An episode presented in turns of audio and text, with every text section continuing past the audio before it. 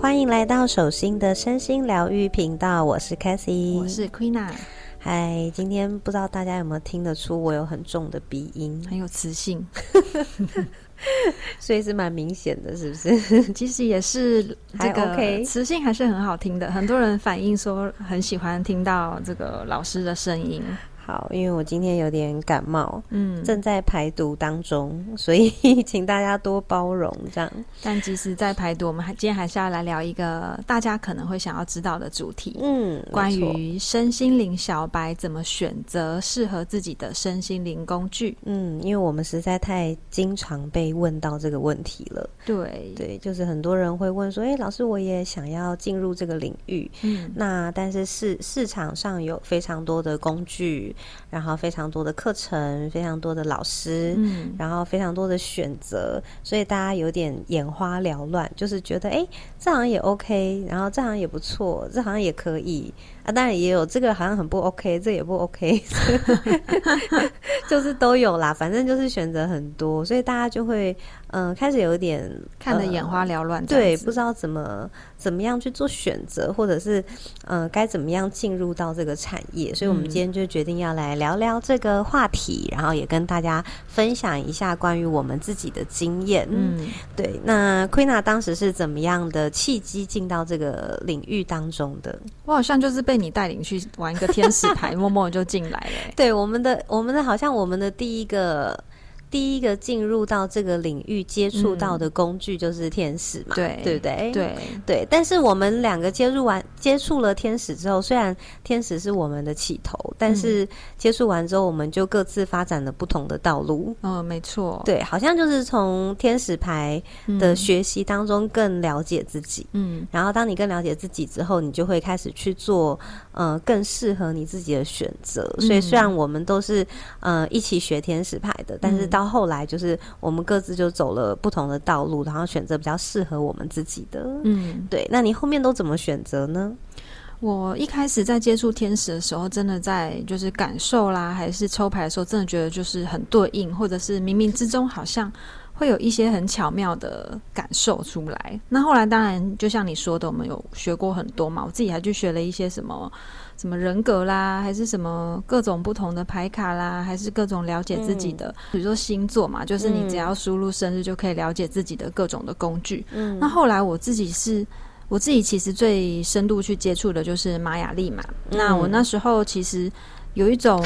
冥冥之中的直觉跟感觉，就是嗯也有被别人解过自己的盘，但是就觉得听不太懂，有一股好奇引领我，就是想要再去了解，那它到底是什么？如果可以用这个工具去了解自己的话，那可以到多完整跟多深入，所以就是一个好奇心。就冥冥之中就牵引了，嗯。但是其实也不会觉得说好像要全部都学或全部都去涉略，就是会找到一个，诶，我在使用这个工具的时候，非常能够帮助到自己，然后嗯使用起来觉得跟自己的频率蛮合拍的，那就这么一直使用下去，这样子。嗯嗯所以你是比较选择跟你合拍的，嗯，你觉得频率感觉上跟你比较合拍，对然后跟可以帮助到你的嘛，对不对？对，没错，因为有很多人就是听不懂，就觉得哎，诶这不适合我，不要了，嗯 就是、就是不会因为好奇而去学习。嗯嗯，对，但我想你应该是在这个过程中，虽然没听懂，但是觉得哎，诶好像是一个嗯、更引起你好奇的一个一个感觉，所以你就进入到这个领域。对，OK，好，所以 Queena 是比较属于比较感性型的，嗯，所以他的直觉跟连接性都还蛮强的，所以他的选择后面就比较依照直觉去做选择嘛。对，那因为我的性格就跟 Queena 比较不太一样，嗯，我就属于比较理性型的，真的，所以那时候我们在学天使牌的时候，就大家都那个可以跟天使连接啊，然后拿礼物啊，嗯然后跟天使一起轻飘飘飘出去玩啊，然后我就从头睡到尾，就是直接宕机这样子。对，直接宕机耶，嗯直接那个脑袋直接屏蔽，嗯，就是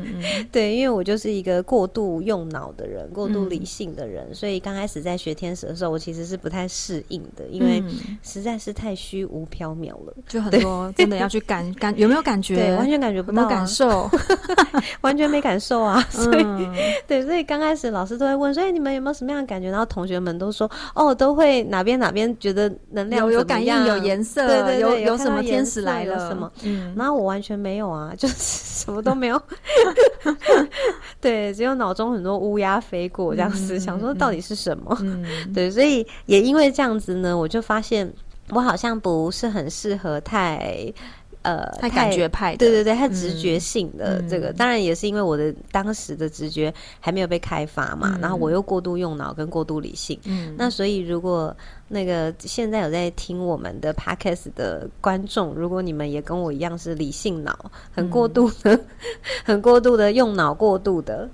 喜欢用逻辑思考的，对，喜欢用逻辑思考的，嗯然后比较不相信直觉的。起码我一开始是不太相信直觉的啦。嗯哈、但但我真的必须说，因为呃，你一开始最大的。问题其实它往往就会成为你后面的天赋，所以现在我的直觉开发其实是就是非常敏锐的。那当然，这是因为我不断不断练习嘛，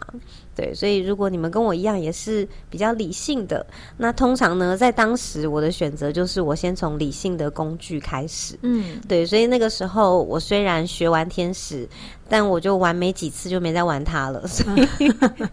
直接放弃。嗯对，然后呢，我就开始去选择一些我觉得比较理性的工具，所以当时我选了选了原型卡。嗯对，那因为原型卡它毕竟是蛮有这个心理学基础的嘛，所以对我来说它的可信度这个比较高。嗯，对，所以那个时候我就学了原型。当然，第一个原因是这样，那第二个原因是因为呃，当时我的呃会想要进到身心灵领域，当然也是因为想要了解自己。嗯对，所以那个时候我必须要选择一个可以了解我自己的工具。那所以那时候会选择原型卡，是因为它足够理性，然后又有心心理学的基础，然后它也能够帮助我自我探索，所以当时就选择了这个工具。那选择了之后，当然就呃，因为原型卡的学习帮助我确实了解我自己蛮多的，嗯然后也帮助我了解我身边的人很多。对，所以曾经有非常多年的时间，其实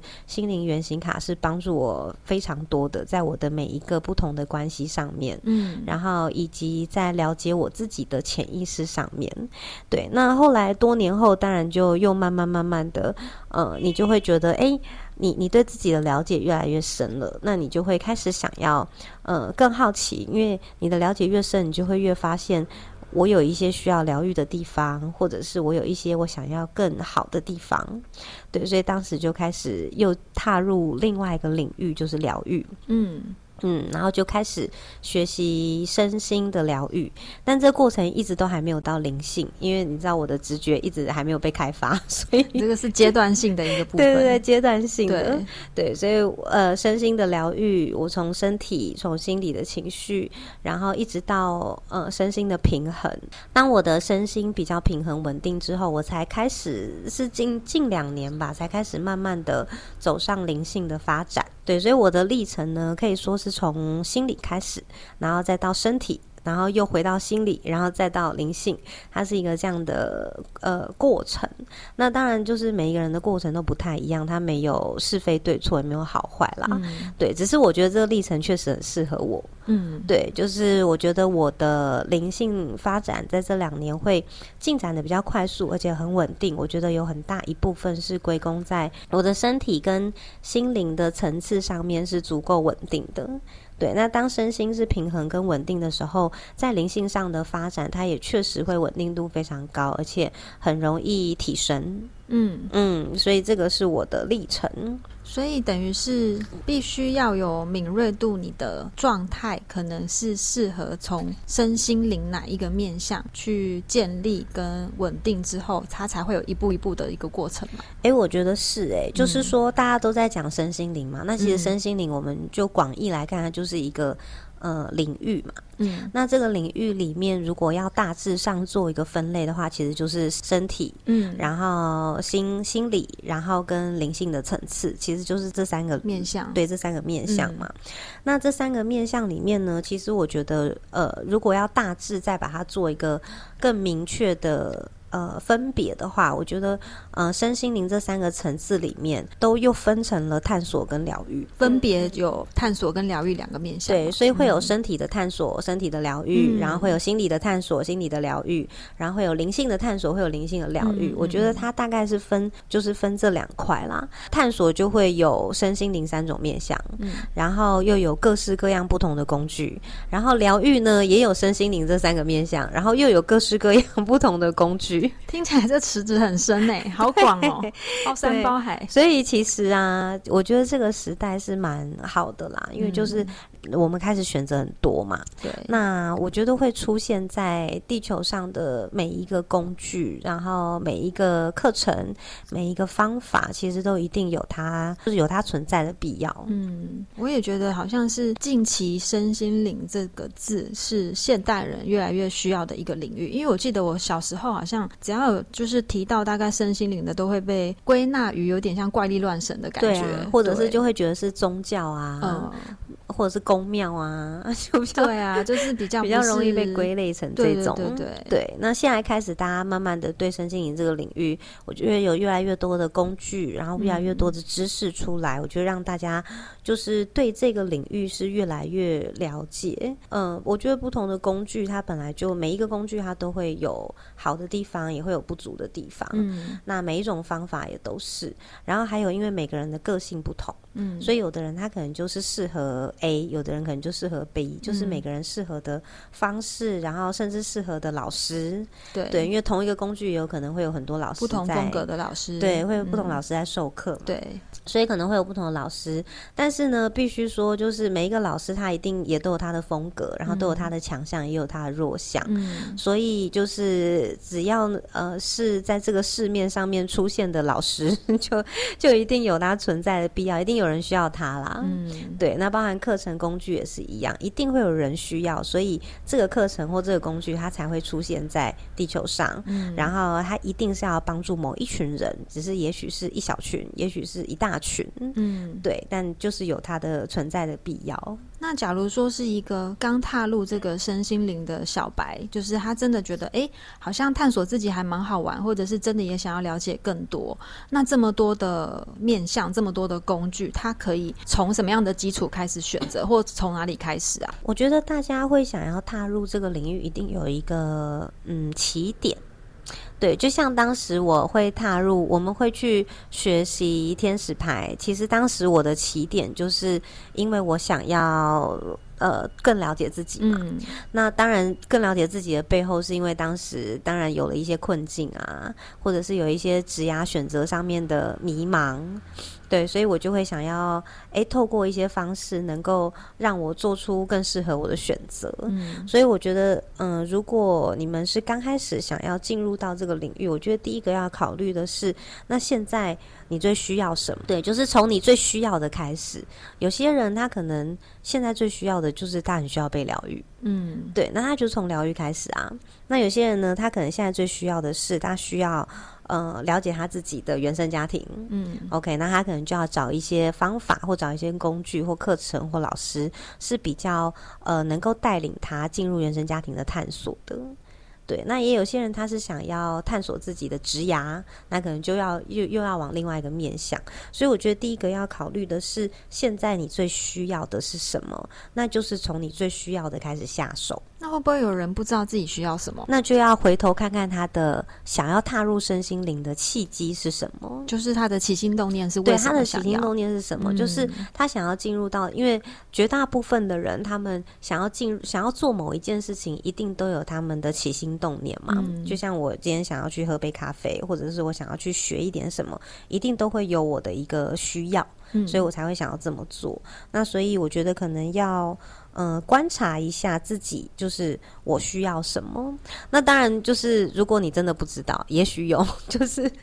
如果真的不知道，我就会很鼓励大家可以多去尝试。就说每一种都可以去体验看看。对，每种都可以去体验看看，然后去尝试。嗯我觉得呃，多去找老师咨询，或者是多上一些体验课，嗯，我觉得是蛮好的。因为从咨询跟体验当中，第一个是你可以真正的深入的了解这个工具，嗯然后第二个是你可以真正的知道这个老师的风格。嗯对，因为呃，老师的风格，还有老师的信念跟老师的观点，我觉得都蛮重要的。那不是说诶怎么样老师比较好，或者怎么样老师比较不好，其实不是，而是什么样风格的老师比较适合你。嗯，然后这个老师的信念跟观观点是不是也跟你是符合的？对，嗯所以我觉得如果是我的话，会考虑呃风格，然后会考虑这个老师的他本身的信念跟观点。当然，我觉得听 podcast 也是一个很好的方式啦，因为从听 podcast 就可以大概知道这个老师的信念跟观点嘛。嗯嗯然后再来就是呃老师的风格。因为在这个世界上本来就有很多不同类型的人嘛，所以老师的风格没有对错，只有适不适合。对，像有些老师他就是属于比较感性型的，嗯然后有一些是逻辑型的，对。但因为确实有些人他需要很逻辑结构，嗯，对。然后有些人他不需要太逻辑结构，因为太逻辑结构他可能会头很痛，就是 他可能会需要感性一点的，他可能走感性诉求。嗯那也有老师他是比较呃实际派的，就就是是比较他落地的，对他比较，他比较就是重视这个东西，它能不能被实际运用的，嗯。或者是能不能够实际解决你生活当中你现在面临的议题，他可能是比较实际派的。嗯。那有些老师他是走的能量流动型的，嗯。对，就是他可能会跟着这个课程，然后跟着所有的人他们的能量状态，然后去调整对对对，嗯去变化他的带领模式。对，所以也有这种能量流动型的，然后也有呃很亲和力很强、很爱聊天型的，嗯就是 就你上完他的课，你会觉得哇，今天超开心、超疗愈这样子。嗯对，就是很很很亲和力很强，然后很喜欢聊天型的。那当然也有很理性型的啦，我也遇过很理性的。嗯对，像我曾经学过一个就是能量探索的课程，对，然后，因为大家都会觉得，哎，能量探索好像是一个会比较呃虚无缥缈的课程，但是真的那个老师超理性，就是要怎么结合啊？就是他本人连他讲话都很理性，哦，对，就是他的讲话的风格，然后他的方式都是非常理性的。嗯。虽然他是在带一个很能能量的课，但是呢，他用很理性的方式去去解释能量，对，然后以及就是他的整个人就是非常理性就对了，所以、所以这是我第一次看到有这么理性的教能量老师，但他教的非常好，嗯对，所以就是。呃，其实老师的性格跟风格，就是我觉得也可以呃，透过一些咨询啊、体验啦，或听听 podcast 啦，或用各种各式各样的方式去了解。嗯，那每个人都会有合拍不合拍嘛？对，对，有些人他就是跟理性的特别合拍，有些人就是跟爱聊天派的特别合拍，嗯所以、嗯嗯嗯 所以我觉得可能就要去找找，就是你比较合拍的风格。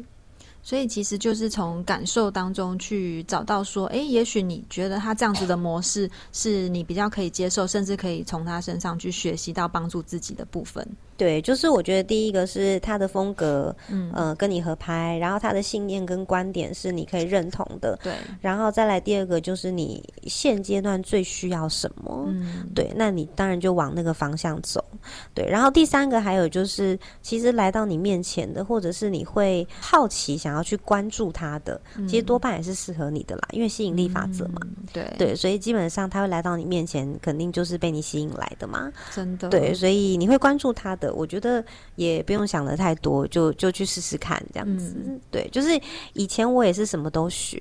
那到后来有一阵，曾经有一阵子，我会觉得，哎、我学这么多，但后来在用的好像没没几样。嗯就是 曾经有一阵子觉得以前好像学的太多了，然后真的后来在用的没多少，会觉得好像嗯没必要。对，但是呢，又走到我现在这个阶段，我又开始思考这件事情，因为呃，在我现在一个整合的阶段，我就会发现，我把我以前所所学的，嗯，呃，通通把它整合成属于自己的方法。对，在这个时候，我突然间知道，就是突然明白为什么我当时要学某些东西。嗯，对，即便当时我觉得好像没什么实际的用处，或者是当时好像没什么感觉，但是你可能再过了五年或十年，你当你需要做某些事情的时候，你你就会突然用到它。就是反走过必留下痕迹，对，它不会消失。所以我就觉得，诶，如果你们喜欢的啊，或者是来到你面前啊，或者是你好奇的啦，你会关注的啦，我觉得你都可以去尝试，然后去学习、去体验，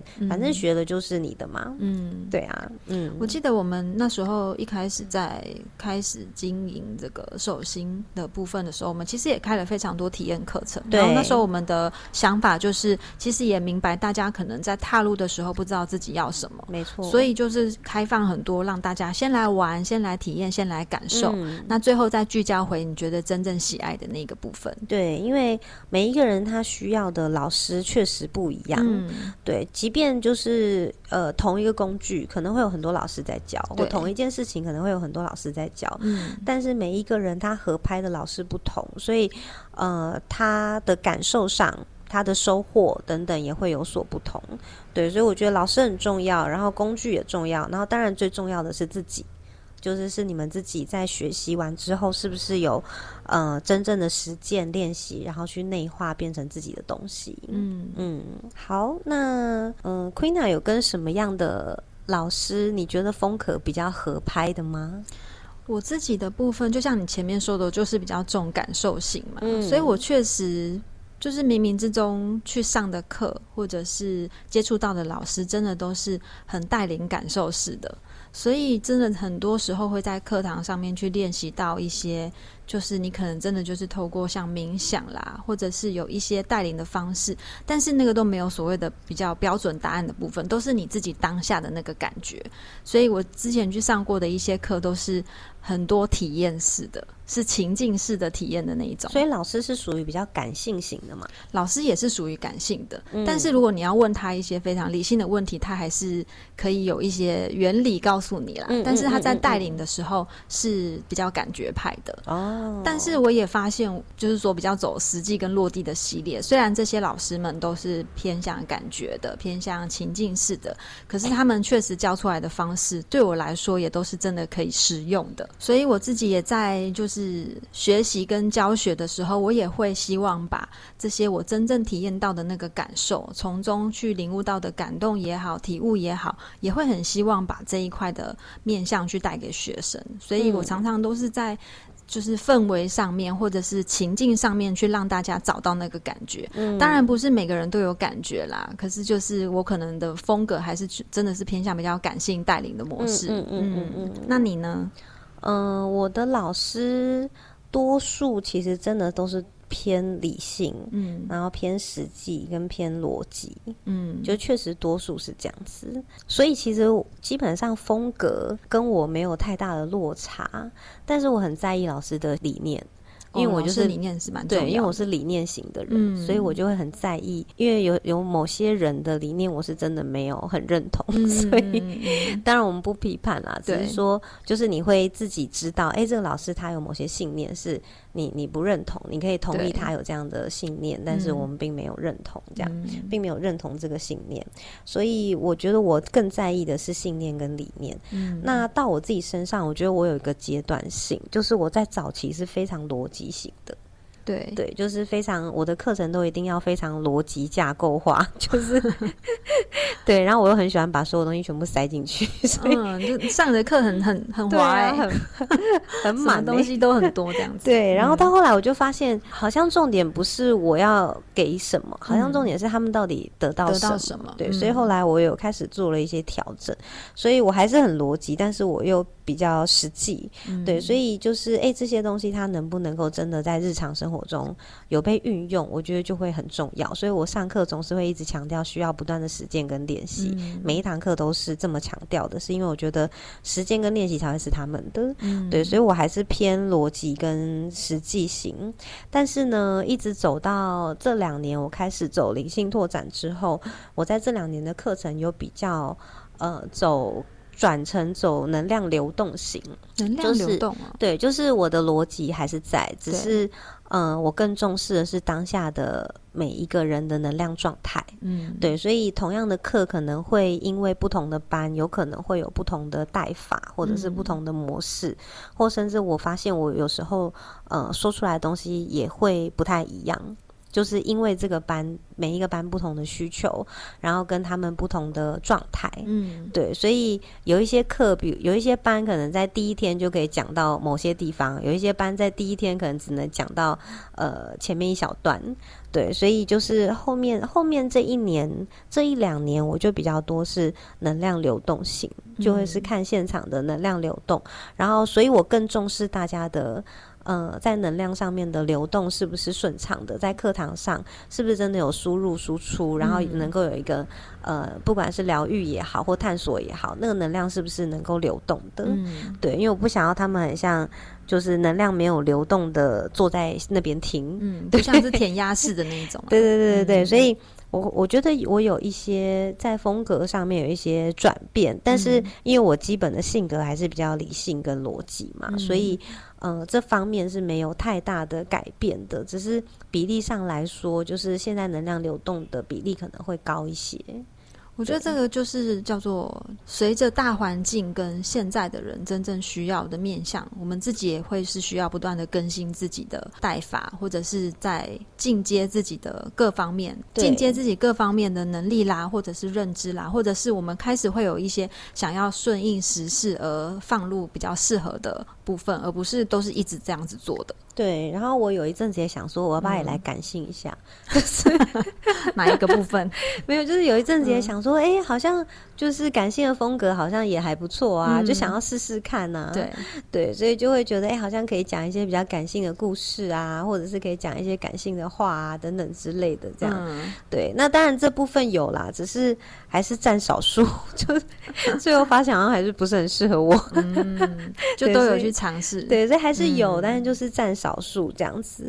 对，所以风格上它不会是单一风格啦，它一定是多种风格组成。嗯那只是一定会有一个比例比较大的，所以你看我来上我课的人也都偏理性多一点，比较思考型的。嗯，比较思考型的，嗯嗯嗯，就是呃同性质的人就会相吸嘛，对，对，所以你们找到的老师，你们找到的课程，其实基本上呃也不会差你们太远。嗯有时候这种是冥冥之中的哦。对，就风格上面，它就是一定会差不多，对，嗯就相差无异这样子。对，只是当然你有去体验，或者是你有去咨询，你会比较知道这个老师的观点啦。因为我觉得观点嗯跟信念还是蛮重要的。那你愿意开这个咨询吗？假如小白来问说，老师 可以帮我判断我要怎么选吗？可能可以来生涯咨询一下，因为上之前真的有蛮多人来生涯咨询，哦，然后就问这哦个。对，嗯本来我都想说，哎、他们可能要问他们职涯上面的议题，就对很多人都是问这个，就是哎、诶他们想要转职，嗯，或者他们想要斜杠，然后他们想要开启这个灵性的产业，对，那他们要怎么开始？这样子，确实在这一年哦，去年哦，去年蛮多人来问这个的。在此呼吁所有的身心小白们，假如你们想要了解这一题，可以来找 k a s 老师咨询哦。好，那我们今天就聊到这边，拜拜，下次见，拜拜。